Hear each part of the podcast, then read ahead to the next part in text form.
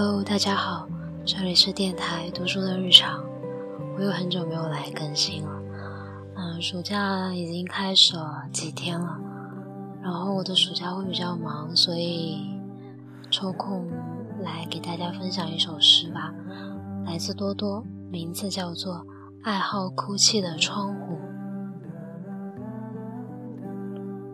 爱好哭泣的窗户。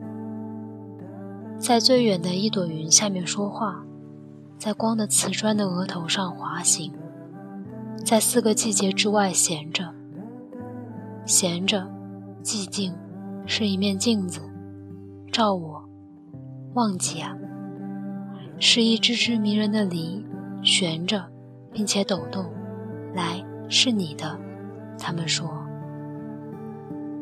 早春，在四个季节中。撕开了一个口子，是你的，还给你，原来的，一切全都还给你。说着，说着，从树上吐掉了四只甜蜜的核儿，而太阳，在一只盆里游着。